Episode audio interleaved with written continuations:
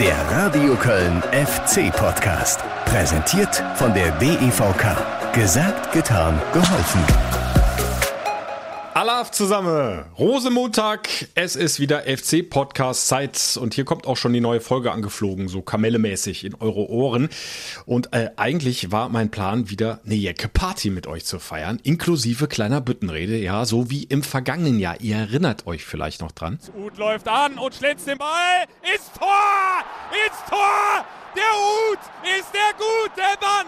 5-0! Bums! Ah, war das herrlich. Unvergessen der 5 0 Sieg am Karnevalssamstag, damals in Berlin gegen die Hertha. Und das hätte doch eine Zugabe verdient gehabt, oder?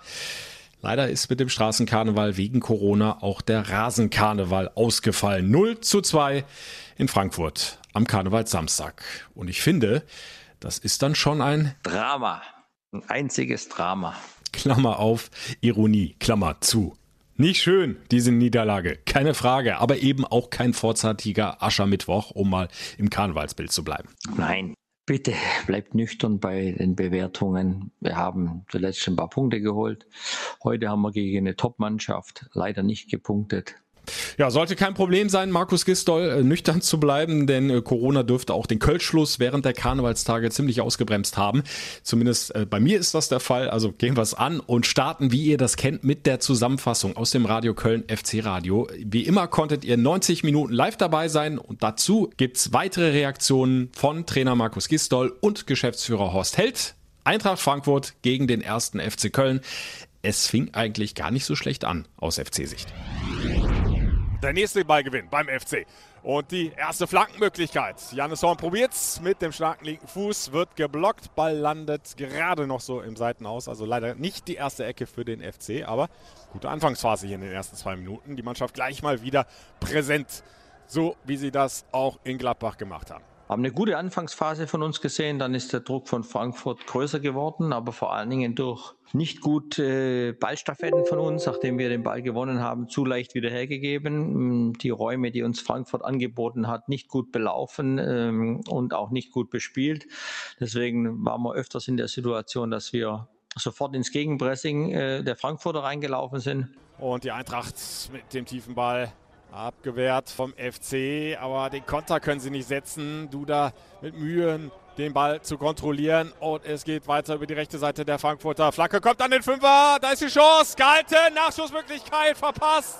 Und dann hat Özcan den Ball im eigenen Strafraum. Doppelchance für die Eintracht zum 1 zu 0 in Minute 23. Und dann der nächste Fehlpass. Und Junes an den Strafraum. Silva legt ab. Da ist die Schusschance für Kamada. Und Horn ist da mit den Fingerspitzen und lenkt den Ball über die Querlatte.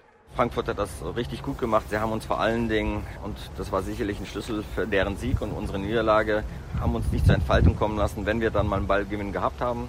Sehr aggressiv und, und sehr konsequent. Sessic zu kurz hinten raus. Kostic mit der nächsten Möglichkeit. Sesic blockt zunächst, aber dann kommt die Flanke, Kopfball drüber. Ball landet auf dem Tornetz. Silva mit der nächsten Möglichkeit zur Führung. Trotzdem 0-0 zur Halbzeit. Zweite Halbzeit äh, auch symptomatisch, glaube ich, das Tor, wo wir bekommen. Eine tolle Situation für uns. Ein, ein, eigentlich fast eine große Chance, wenn Dennis den Ball zu Marius bringt, dann geht er Richtung Tor und wir verlieren den Ball vorne und kriegen dann aus einem abgefälschten Schuss äh, dann so ein äh, Tor, der irgendwie durchrutscht. Und jetzt vielleicht der FC mit einer guten Kontermöglichkeit. Dennis legt tief rein in den Lauf von Wolf. So zumindest war der Plan. Aber der Ball wird leicht abgefälscht und wird dann zu ungenau. Auch da kannst du, auch da musst du eigentlich mehr draus machen. Und die Eintracht ganz schnell unterwegs in die andere Richtung. Meret, ganz wichtig, dass er den Zweikampf zunächst mal gewinnt gegen Kamada. Durm, 25 Meter vor dem Tor, abgeblockt dabei. Silva gegen Horn, Tor. Silva mit dem Tor. 1 zu 0 Führung für die Eintracht. Der Torschuss von Durm landet genau vor dem Fuß von Silva und der macht hier sein 18. Saisontor. Wie das 1-0 fällt, ist natürlich wieder eine Kapriole. Und Rex Bejai auf Dennis. Thiemann wieder auf Dennis. Strafraum. Rechts ins Eck. Oh, da hat nicht viel gefehlt. Dennis mit dem Schlenzer in Richtung rechter Torwinkel. Willenborg gibt den Ball wieder frei. Zweimannmauer der Frankfurter. Rex Bejai hebt den Ball an den Elfmeterpunkt. Kopfballabwehr der Frankfurter. Janis Horn nochmal mit dem Kopf in Richtung Strafraumgrenze. Tolu, Chance für Schichos, drüber. Schichos mit der Zufallschance. Der abgeprallte Ball landet am rechten Fuß. Und das ist leider nicht sein starker. Das zweite war wieder eine Standardsituation. Da haben wir nicht gut verteidigt. Äh, ähm, und das müssen wir natürlich auch im Hinblick auf die kommenden Spiele versuchen abzustellen. Und die Ecke wird Kostic reintreten mit dem linken Fuß. Ball ist freigegeben. Ball kommt. An den 5 Meter Raum, Kopfball, Tor. 2-0 Frankfurt. Da musst du da näher dran sein. Bei dieser Ecke.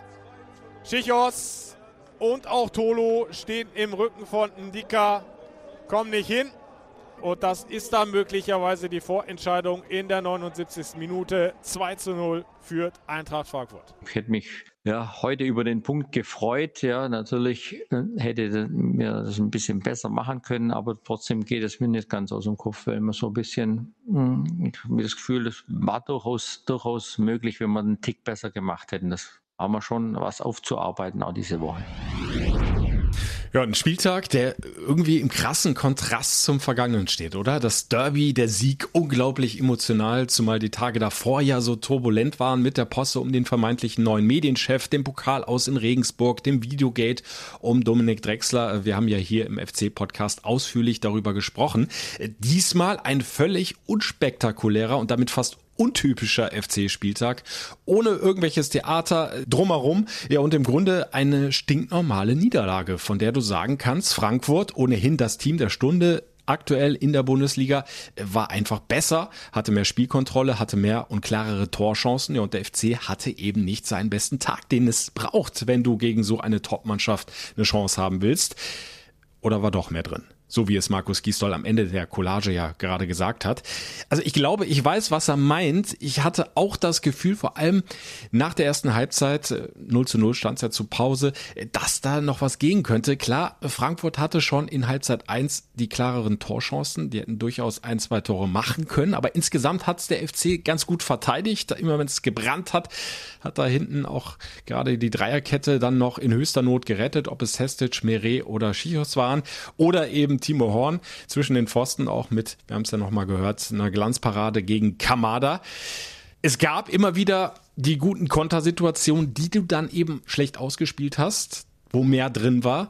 Ja, und da war schon meine Hoffnung dann mit Beginn der zweiten Halbzeit, wenn sie das verbessert bekommen, ja, wenn sie diese Räume besser bespielen, besser nutzen und dann vielleicht wieder so effizient im Torabschluss sind, wie zum Beispiel im Derby gegen Borussia Mönchengladbach, ja, dann kann so ein Spiel dann auch mal auf die andere Seite zu deinen Gunsten kippen und dann nimmst du vielleicht was mit gegen Eintracht Frankfurt, aber so ist es dann ja, ja leider nicht gekommen, obwohl auch da die Halbzeit wieder gut anfing mit der äh, Schusschance von Emanuel Dennis, äh, den den er dann überhaupt nicht erwischt hat, den Ball. Und äh, der ging dann sogar auf die gegenüberliegende Seite ins Seiten aus, also nicht mal ins Tor aus.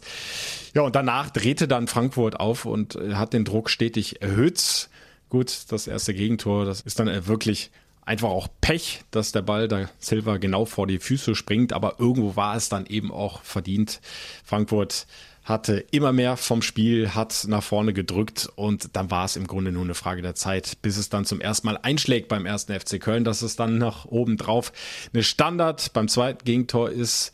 Ärgerlich, man hätte es besser verteidigen können und ärgerlich vor allem deshalb auch, weil zwischen ersten und zweiten Gegentor der FC dann wieder besser drin war in der Partie, zumindest aus meiner Sicht, dann eben auch diese beiden Möglichkeiten hatte durch Dennis und durch Schichos. Und wer weiß, wenn es länger dann noch 0 zu 1 steht und du dann noch mehr riskierst nach vorne, mit dem Glück des Tüchtigen machst du vielleicht noch den Ausgleich, so war der Stecker gezogen nach dem 0 zu 2 und äh, Frankfurt, ja, hat eh einen Lauf und punktet und punktet sogar besser als die Bayern im neuen Jahr 2021. Also kann nachvollziehen, was Markus Gisdol meint mit seiner Aussage, dass er durchaus da mehr drin gesehen hat in diesem Spiel, aber dafür hätte es beim FC einfach dann auch in den entscheidenden Momenten deutlich besser laufen müssen.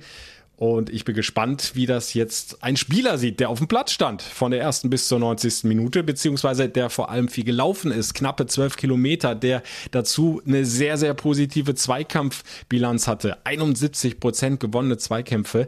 Also der hat sich richtig reingehauen bis zum Schluss. Erstmals ist er zu Gast im FC-Podcast, der Mann, der uns vergangenes Wochenende noch so, so glücklich gemacht hat. Der Derby-Held, der Doppeltorschütze von Mönchengladbach, Elvis Rex Hallo Elvis. Grüße dich. Hi. Elvis 0 zu 2 in Frankfurt. ich denke, wenn man die Anzahl der klaren Torchancen sieht, ähm, ein verdienter Sieg der Eintracht. Auf der anderen Seite hat der Trainer äh, nach dem Abpfiff gesagt, da war eigentlich mehr drin. Siehst du es ähnlich? Ja, also ich glaube, ähm, wenn man die Statistiken ansieht, dass ähm, Frankfurt, glaube ich, klar ähm, mehr vom Spiel hatte, auch im Ballbesitz, auch von den klaren Torchancen. Aber ich glaube, ja, es wäre vielleicht ein bisschen mehr drin gewesen, wenn wir unsere Konterchancen einfach besser ausgespielt hätten. Ähm, wir hatten ein paar drin und die haben wir einfach nicht sauber ausgespielt und deswegen sind wir halt nie wirklich gefährlich geworden. Und das müssen wir uns selbst ankreiden und ähm, dann würde ich auch sagen, wenn wir das besser ausspielen würden, einfach noch konzentrierter, dann wären wir auch zu klaren Chancen gekommen. So muss man sagen, haben wir, ja, okay, natürlich verloren, verdient auch dann am Ende, aber man muss auch sagen, wir haben dann auch ein Kacktor bekommen, sage ich mal so. Und so laufen wir dem Gegner dann hinterher und das dann Knockout war natürlich das 2-0 durch ein Standardtor. Das kann immer mal passieren, das war auch gut gespielt, aber ja, im Großen und Ganzen war es schon verdient. Ja, das erste Gegentor, abgefälschter Schuss, landet dann direkt vor dem Fuß von äh, Silva und der macht es dann einfach gut. Äh, hat er nicht umsonst vorher schon 17 Mal getroffen, ne? Ball kann immer irgendwie durchflutschen und das war da so. Ich glaube, das haben sie sich aber auch verdient von den Chancen vorher, dass der Ball mal auch so durchflutscht und ja, das ist wie es ist. Da können wir jetzt nicht mehr dran denken. Wir müssen uns jetzt nach vorne schauen. Stuttgart steht jetzt vor der Brust. Reden wir äh, natürlich gleich noch über das Heimspiel, das anstehende gegen Stuttgart. Aber du hast ja, ähm, ja die, die, die mangelnde äh, Konterverwertung angesprochen. Ähm, die Passquote wurde mit zunehmendem Spielverlauf immer schlechter bei euch. Dabei seid ihr eigentlich gut reingekommen, fand ich. So die erste Viertelstunde hattet ihr auch gute Ballbesitzphasen. Ähm, habt die Frankfurter auch äh, durchaus mal unter Druck gesetzt, ohne klare Torchancen rauszuspielen, aber äh, wart oft in der gegnerischen Hälfte. Warum dann so ein bisschen der Bruch im Spiel. Ähm, ja, hast du da eine Erklärung für? Ich fand es auch im Spiel, wir waren im Spiel war von Anfang an giftig, so wie wir es uns vorgestellt haben. Ja, und dann, ähm, man muss auch sagen, Frankfurt ist auch natürlich heimstark, ähm, haben viele Bullen vorne drin und es ist schwierig, gegen die zu spielen, auch auswärts. Ähm, ähm man kann nicht alles verteidigen. Wir haben immer, wenn wir gut gestanden haben, haben wir alles verteidigen können. Und sobald wir halt ein bisschen von unserem Plan abgewichen haben, ähm, sind halt die Räume ein bisschen größer geworden und das nutzt halt jetzt zurzeit diese Top-Mannschaft, da kann man nichts machen. Mhm. Ähm, und ich glaube, das war halt so der Knackpunkt. Wenn, wenn wir ein bisschen von unserem Spiel weggehen, ähm, dann wird das bestraft. Was die Zweikämpfe betrifft, wart ihr eigentlich immer ganz gut drin im Spiel. Also zumindest die Statistik weist 54 Prozent gewonnene Zweikampfkämpfe für euch aus. Ähm, aber es waren dann tatsächlich, dass die Pässe nicht ankamen. Ne? Bei dir, ähm, ich glaube, du hattest jetzt eine Passquote von 54 Prozent. Sicherlich auch was, womit du persönlich nicht zufrieden bist dann, oder? Ach, ich gucke jetzt eigentlich gar nicht auf die Statistiken. Mhm. Ich bin kein Freund von Statistiken, weil wenn ich ein Tor gemacht hätte, hätten alle wieder gesagt, du bist der Beste. Deswegen schaue ich nicht auf die Statistik. In der Tabelle hat sich aber ja im Grunde fast nichts geändert, äh, da Schalke und Mainz äh, nur einen Punkt geholt haben. Bielefeld äh, könnte jetzt noch nachziehen, spielt aber heute Abend auswärts bei den Bayern. Wie ordnest du es im Moment ein, nach 21 Spieltagen, eure Situation im Abstiegskampf? Ähm, ja, wir haben von Anfang an gesagt, das wird ja schwer, vor allen Dingen das zweite Jahr. Ähm, es stecken Mannschaften drin, es stecken auch Mannschaften drin, die gerade ein Punkt vorn sind. Die wissen auch, dass es eng werden kann für sie. Ähm, und man muss ganz klar sagen, ähm, wir haben es in der eigenen Hand. Das ist gut. Das können wir uns sagen, wenn wir unsere Spiele, unsere Hausaufgaben machen, wenn wir dieses Jahr nicht absteigen und auch nicht in die Relegation gehen. Wir haben alles mhm. in der eigenen Hand und das ist gut. Wir müssen keinen ähm, Vorsprung irgendwie auf, äh, aufholen von anderen. Wir sind vorne und das, das muss uns Push geben. Und du hast in einem ähm, Interview vor ein paar Wochen oder vielleicht ist es sogar schon Monate her, weiß ich nicht mehr genau, äh, schon gesagt, das wird ein Marathon, dieser Abstiegskampf. Beim Marathon brauchst du ja eine gute Physis, eine gute Ausdauer und zumindest das äh, habe ich das Gefühl ähm, ist bei euch absolut vorhanden. Also äh, die Physis, ne, die die die Laufbereitschaft, ähm, das weisen ja auch die Werte aus, ist da. Ja, auf jeden Fall. Ähm, wir müssen vom Kopf her da sein. Wir müssen wissen, dass wir jedes Wochenende erstmal viel laufen müssen. Weil wir werden jetzt keinen Gegner an die Wand spielen, das ist uns klar. Und ähm, ich glaube, wenn wir das wissen, wenn wir das von vornherein bedingungslos annehmen, dann werden wir unsere Punkte holen, so wie wir es in Gladbach getan haben, so wie wir es in Dortmund getan haben, auch gegen Leipzig gewonnen, einen Punkt geholt haben in Leipzig, wo auch keiner daran gedacht hat. Und dann haben wir auch natürlich die direkten Konkurrenten besiegt. Und das muss einfach unser Weg sein. Wir müssen von Anfang an wissen, okay, wir müssen das machen, was uns stark macht. Und das ist halt viel Laufen, viel Kämpfen und halt unsere Konter ausspielen. Was ihr in Gladbach ja super gemacht habt. Äh, du dann äh, das Ganze gekrönt hast mit deinem ersten Bundesliga-Doppelpack, ne? wenn ich das richtig im Kopf habe. Ähm, Jetzt sind wir schon ein paar Tage weiter, ein Spiel weiter. Äh, trotzdem vielleicht nochmal ganz kurz der Rückblick, weil es einfach ein ganz besonderer Sieg war.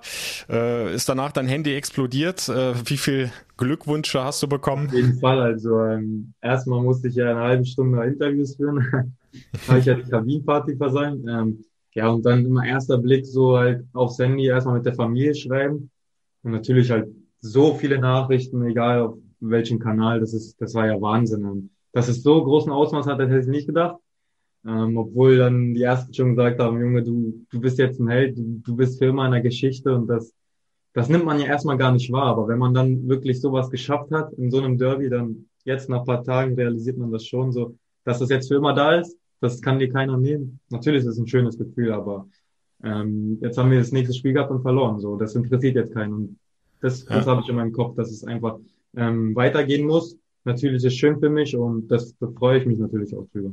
Äh, wir hatten vor ein paar Tagen Jannis Horn im Interview und äh, der hat so ein bisschen geschwärmt, weil er dich auch schon lange kennt von deinem starken linken Fuß. War aber überrascht, äh, als wir ihm nochmal gesagt haben, hier Elvis Rexbridger ist übrigens äh, inzwischen der Top-Torjäger beim FC mit fünf Treffern. Wie kommst dass, dass du im Moment einfach ja auch so einen kleinen Lauf hast, was das Tore schießen betrifft? Ja, ähm, man muss einfach sagen, so ich komme gerade einfach in die Position, wo ich torgefährlich werden kann. Und mhm. ich sag mir jetzt nicht vorm Spiel, okay, ich will heute wieder zwei, drei Tore schießen. Natürlich wäre es schön, aber ich sag mir erstmal, ich muss erstmal das machen, was gefordert ist. Wir müssen laufen, wir müssen kämpfen, wir müssen ackern. Und wenn ich dann in die Situation komme, natürlich will ich dann der Mannschaft helfen mit dem Tor und versuche dann einfach den Ball reinzuholen. Dann lass uns auf den kommenden Samstag blicken. Heimspiel gegen Stuttgart. Den ersten Heimsieg, den habt ihr ja endlich geschafft gegen Bielefeld. Wäre doch eine gute Idee, da jetzt mal so eine kleine positive Heimserie zu starten. Ja, natürlich, es wäre schön. Ähm, es ist kein Geheimnis, dass uns die Fans zu Hause fehlen. Das ist ja quasi eigentlich wie eine Festung zu Hause, wenn du 50.000 in deinem Rücken hast. Ähm, egal gegen wen du spielst, da kommen immer 50.000 und das fehlt uns, das wissen wir, aber das ist jetzt kein, keine Ausrede. Wir wollen natürlich das Spiel so positiv gestalten wie möglich. Ähm, wir wissen, dass es wieder eng wird. Stuttgart hat eine gute Saison für einen Aufsteiger. Ähm, hat Vorsprung, aber ich glaube, die Jungs, die denken auch, wenn die das Spiel verlieren, dann kann es mal für sie eng werden. Und ähm, wir müssen uns auf das besinnen und dann einfach Vollgas geben am Samstag. Ja, ihr könntet euch bis auf zwei Punkte, glaube ich, an die Stuttgarter ranziehen und äh, vor euch sind ja auch noch ein paar Mannschaften in unmittelbarer Umgebung sozusagen, äh, die ihr vielleicht sogar mit dem Sieg überholen könntet, je nachdem, wie die anderen Partien dann ausgehen. Ja, schon zumindest ein sehr richtungsweisendes Heimspiel, oder? Ja, auf jeden Fall. Ähm, wenn wir gewinnen, haben wir drei Punkte mehr auf dem Konto und das wäre natürlich schön, weil wir wissen, wenn wir unsere Hausaufgaben machen, wenn wir nicht absteigen, das ist, wir haben alles in eigener Hand, das habe ich ja schon gesagt. Mhm. Ähm, aber es bringt auch nichts zu sagen, ja, wenn wir gewinnen, falls wir verlieren, was dann ist. Wir müssen uns einfach auf uns konzentrieren. Wir müssen gar nicht so viel gucken, was die anderen machen, weil wenn wir unsere Punkte holen, können die anderen nichts machen. Und das haben wir uns erarbeitet. Dann lass uns noch äh, äh kurz über den neuen vorne drin sprechen. Emanuel Dennis, äh, super schneller Mann, äh, technisch stark. Ähm, man hat aber das Gefühl, es fehlt ihm immer noch so ein bisschen die Bindung zu eurem Spiel. Er weiß manchmal noch nicht so, wie die Laufwege der Mitspieler sind, in welche Räume er reinstarten kann. Ja, was, was, was könnt ihr als Mannschaft da noch tun, um, um das eben noch zu verbessern? Äh, wo hapert es vielleicht aus deiner Sicht noch? Ich habe jetzt nicht so das Gefühl, aber ähm, man muss auch sagen, er kommt von einem ganz anderen Umfeld. Brügge, mhm. ich weiß nicht, die spielen um Champions League. Ähm, das ist was anderes, wenn du, wenn du nach, nach Deutschland kommst, Köln, und dann um den Abstieg spielt. Ähm, das ist nochmal ein ganz anderer Fußball. Und ich glaube, wenn er sich dran gewöhnt, das braucht, das braucht Zeit. Wir können nicht verlangen, dass er jetzt zehn Tore macht. Das verlangen wir von keinem. Wir erwarten einfach, dass er das macht, was wir ihm gesagt haben. Wir müssen arbeiten, wir müssen kämpfen und dann wird er sich auch seine Chance arbeiten, weil es viel Raum hinter den Ketten gibt. Und ich denke, das hat er auch gegen Bielefeld gezeigt, dass er sehr viel gefährlich werden kann und ähm, den müssen wir einfach einsetzen. Die, die konnte er einfach besser ausspielen. Da müssen wir auch an uns, an die eigene Nase greifen. Die haben wir einfach nicht gut ausgespielt. Und dann kann ja Dennis machen, was er will. Wenn wir die nicht gut ausspielen, können wir nicht einsetzen. Dann schlage ich vor, du äh, legst Dennis einfach gegen Stuttgart einen auf. Ja, das wäre schön. Also mir ist eigentlich egal, wer die Tore macht, ob ich es bin, ob es Dennis ist, wer sie vorlegt. Hauptsache, wir machen es. Ich wünsche äh, dir, wünsche der Gesamtmannschaft dann viel Erfolg äh, für Stuttgart. Äh, sind ja noch ein paar Tage Zeit jetzt mit der Vorbereitung. Ja, alles Gute und danke, dass du die Zeit hattest. Danke dir. Danke, ciao. Jo, ciao, ciao. Ja, Elvis Rexbejai wird mit hoher Wahrscheinlichkeit im Heimspiel gegen Stuttgart wieder in der Startelf stehen. Bei anderen Spielern ist die Prognose dagegen deutlich schlechter, beziehungsweise ein Startelfplatz sogar kategorisch ausgeschlossen. Und damit sind wir bei einem Thema, ja, das immer mehr Sorgen bereitet. Die lange Liste von verletzten oder zumindest angeschlagenen Spielern. Zwei stehen ja ohnehin schon lange drauf. Florian Kainz und Sebastian Andersson. Beide arbeiten hart für das Comeback, können immerhin schon wieder auf dem Platz individuelles Training machen, aber es haben sich inzwischen längst ein paar Spieler dazugesellt und äh, da gab es heute Vormittag am Rosenmontag schlechte Kunde vom Geschäftsführer von Horst Held, was Sebastian Bonneau betrifft. Er wird operiert Mitte der Woche. Es ist bei ihm eine knöcherne Veränderung an der Wirbelsäule festgestellt worden, so die Diagnose. Und ja, man hat äh, zunächst mal versucht, das Ganze konservativ zu behandeln mit Aspirin. Also weder ich noch, äh, das hat er dann auch gesagt, äh, Horst Held hat gewusst, äh, dass man mit Aspirin solche Rückenleiden lindern kann. Aber das Stichwort ist kann. Es hat nicht funktioniert, so wie er hofft. Die Schmerzen sind nach wie vor da bei Sebastian Bonneau und deshalb hat man sich jetzt doch zu einem operativen Eingriff entschieden. Nachdem er sich dann mehrere Expertenmeinungen eingeholt hat, wird am Mittwoch operiert und das ist ein kleiner Eingriff und da wird äh, das dann verödet. Grundsätzlich nichts nichts Problematisches und das ist auch sicherlich dann äh, möglich, dass er dann in sieben bis zehn Tagen wieder auf dem Trainingsplatz steht. Trotzdem muss es gemacht werden, weil die Schmerzen nicht nachlassen. Ja, gute Besserung auf diesem Wege an Sebastian Bonneau. Kommt schnell wieder auf die Beine und da können wir nur hoffen, dass äh, da nichts weiter noch dazukommt, was hinten die Dreierkette betrifft mit Sestic, mit Schichos und Meret. Die machen es im Moment gut, aber da sollte sich dann tunlichst keiner noch dazu verletzen, sonst äh, wird's mächtig eng, was die Innenverteidiger betrifft. Ja, Sebastian Bonneau wird also auf unbestimmte Zeit, zumindest wahrscheinlich mindestens anderthalb bis zwei Wochen ausfallen.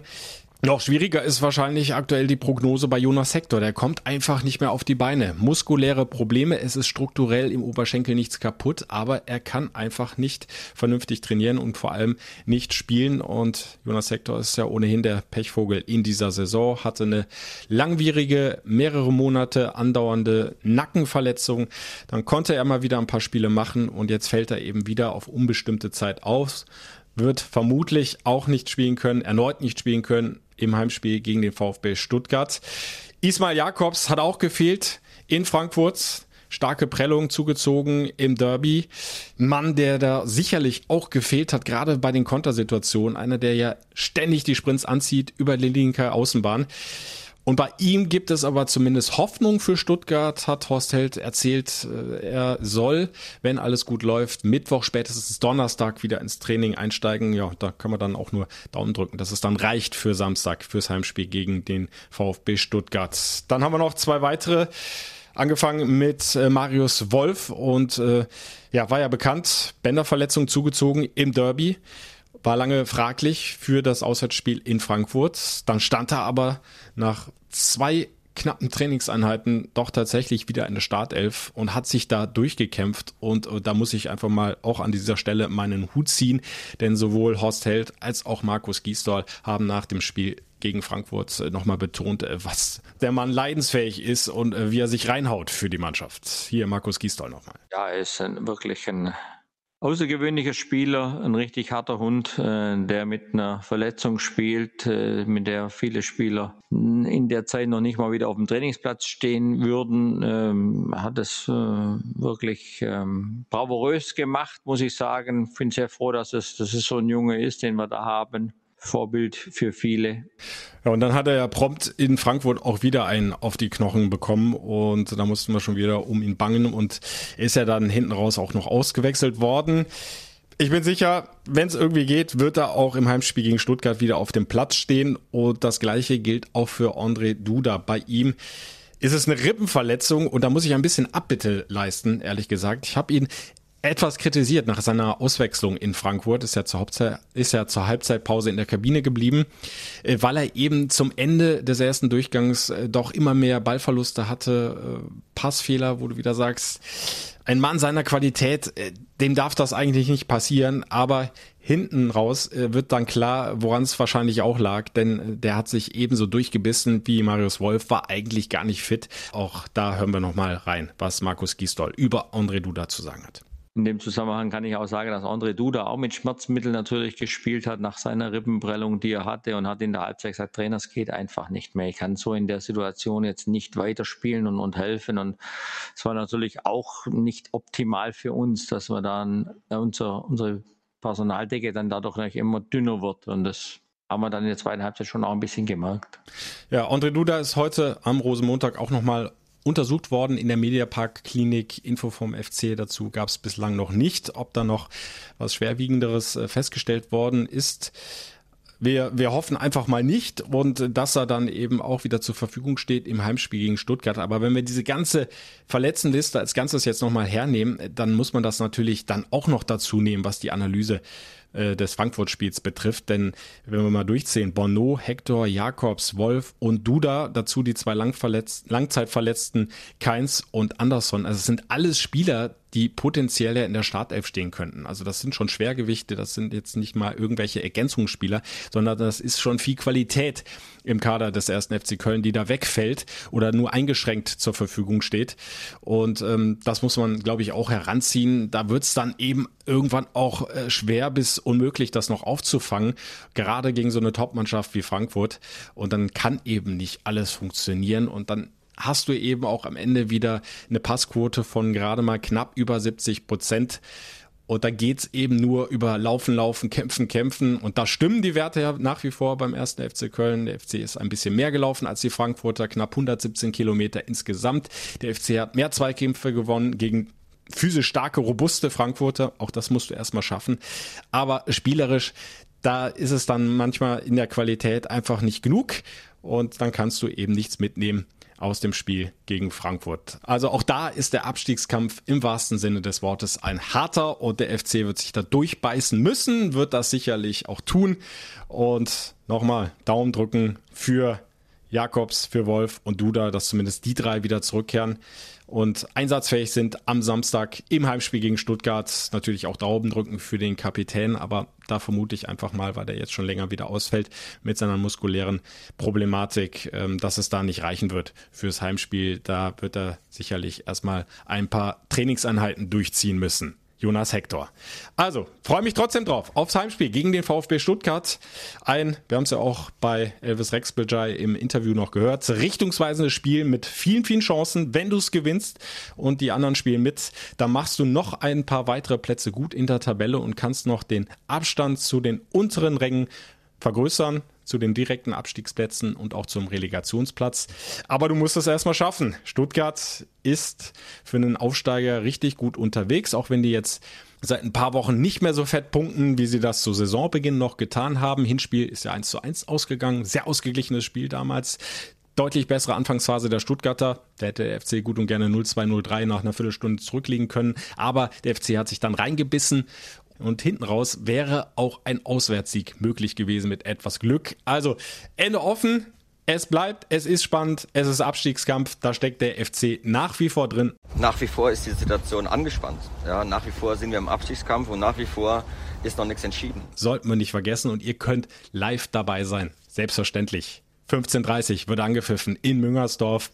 Und ich bin für euch live auf Sendung, kommentiere das Spiel komplett durch im FC-Radio, im Radio Köln. FC-Radio, klickt euch rein, fc-radio.de oder über die FC-App und in Ausschnitten, wie gehabt, über Radio Köln dabei sein im Programm 107,1 oder radioköln.de.